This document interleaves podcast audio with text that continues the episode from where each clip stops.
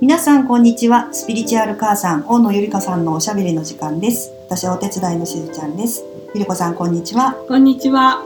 本日もよろしくお願いいたします。よろしくお願いします。はい、あのトントンといきますがありがたいことにご質問をあのいただいておりましたのでそちらにまたお答えいただきたいと思います、今日はあきこさんからです。はい、あきこさんありがとうごあざいます。りがとうございます。はい、えっ、と二つありましてあのすごくあのちょっと種類の全然違うご質問なので面白いなと思って拝見したんですけど一つ目が私は WBC をめちゃくちゃエネルギーを使って応援してました。ゆりこさんは見てましたか？あれから大谷翔平選手に夢中なのですがゆりこさんは大谷選手のことが好きですか？大好きもうなんです。か日本中の女性がみんな思ってたんじゃないかっていうご質問ですよね。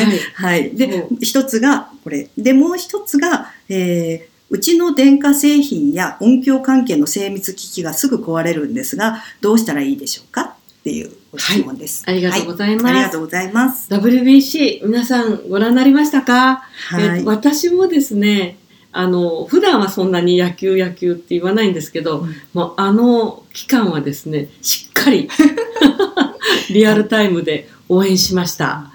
で、あのかっこいいですよね。うんしずちゃん見ましたか？私は、あの、リアルタイムではいずれも見れないんです。ああの、試合というものは大体リアルタイムで見れないので、うんニュースでいいとこだけをいつも見て、でも号泣する方です。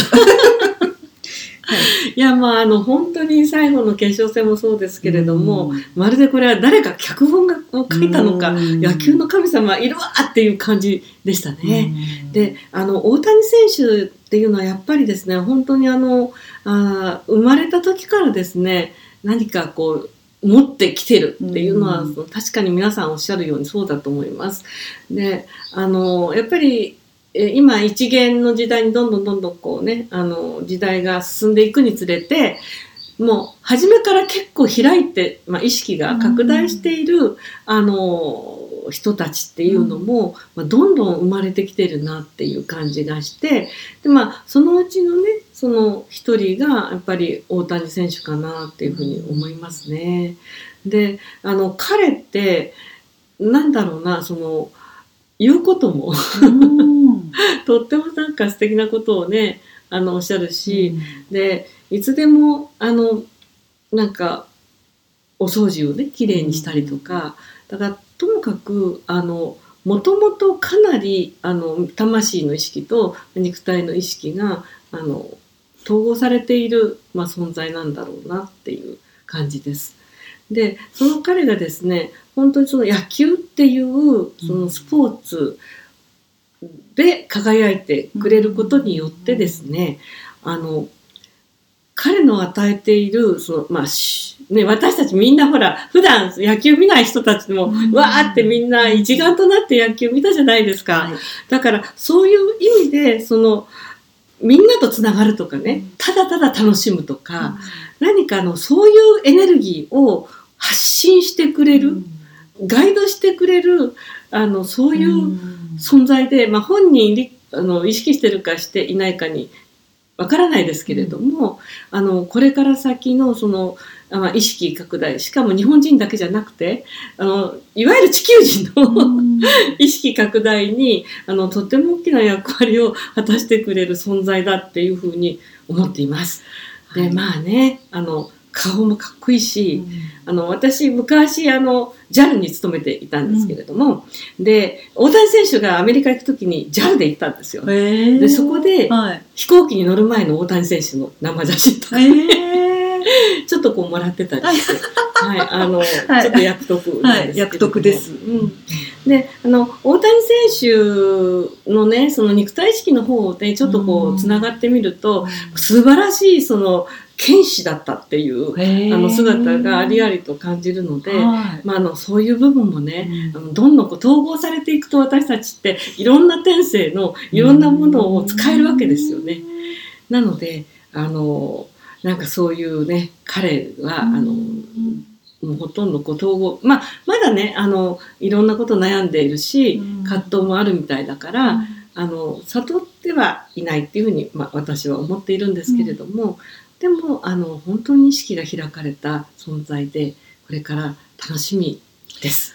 はい、はいますます楽しみです。ですね。はいであの本当にこうウクライナとか今ねあのロシアとかいろいろありますけど、もうみんなが野球の試合で決めたらいいじゃんっていうふうに本当に思いました。はい、はい、それが1問目。はい、ありがとうございます。で2問目電化製品のお話ですけど、これはみんな悩んでいます。特にあの、まあ、私の師匠のゲリーさんなんかも、うん。まあ、次々に電,、まあ、電化製品が壊れるのでなのであの時計とかもね彼はあの手巻きの時計しかできないっていうふうに言っていて、じゃあどうしてるかっていうと結局あんまりね防ぎようがないっていうのが結論なんですよ。うん。うん、特にね電化製品が壊れる時っていうのはあの自分の人間としての波動とそれから、まあ、あの機械ですね。周りの電化製品トースだったトースターだったり、そういうものってやっぱり一緒にこう住んでいるとあの波長が合ってくるんです。うん。でところが意識がバンってこう拡大したりとか、あの変わったりすると、まあ、私たち自身が出す波動が変化すると周りの電気製品はそれに追いついていかないであの壊れていくっていうことが結構あります。はい。でなのであのいっぺんにあの電化製品が同時に壊れるっていうのはありますよね。うん。まあ、そういう時って最初に買った時が同じ時期っていう時もあって、そろそろまあねあの替え時だななんていう時に壊れていくっていうことはあるんですけど、はい。やっぱり人間って7年ごとに大きく、まあ、意識が変化するので、うんだからばそういうふうに何か急に目覚めたりとか、意識が変わった時に自分の波動がすごく変わると電気製品っていうのは壊れる。るそれからあのやっぱり意識がでこう向こうの次元とつながりやすくて通常の人って言っていいのかなと、違う人たちは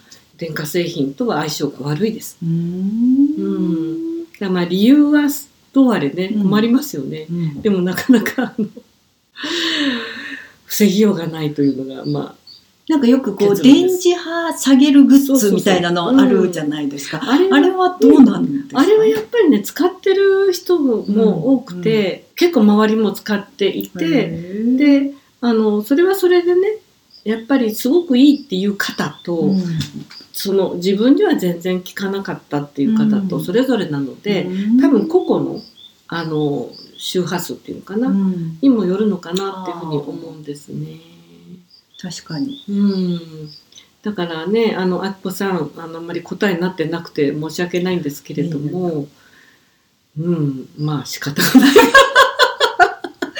ああの逆に、えー電化製品私電化製品長持ちタイプなんです。うんうんうん そういう場合はある意味そのこうなんかエエネルギーがあんまり変わったりしないっていうことなんですか？ね。どうでしょうかね、あのエネル電磁波に敏感な人たちはやっぱりあの影響するけども、敏感じゃない人たちっていう そういうことですよねみたいな。はい、はい。あの別にそれは意識が狭いとかいう意味じゃなくって、うんうん。はいやっぱりその敏感派と敏感じゃない人っていうのはいると思います。はい。で私はあんまりその敏感派じゃないんですけど、うんただコンピューターとの相性が悪くて私私は本当にコンピューターが変な振る舞いをします。はい。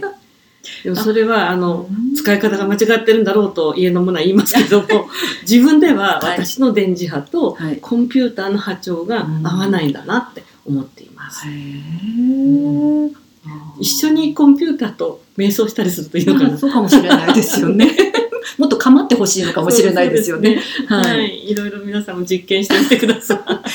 あきこさん、そんな感じでございます。はいでは、ありがとうございます。また皆さんからのご質問もお待ちしております。よろしくお願いします。はい失礼します。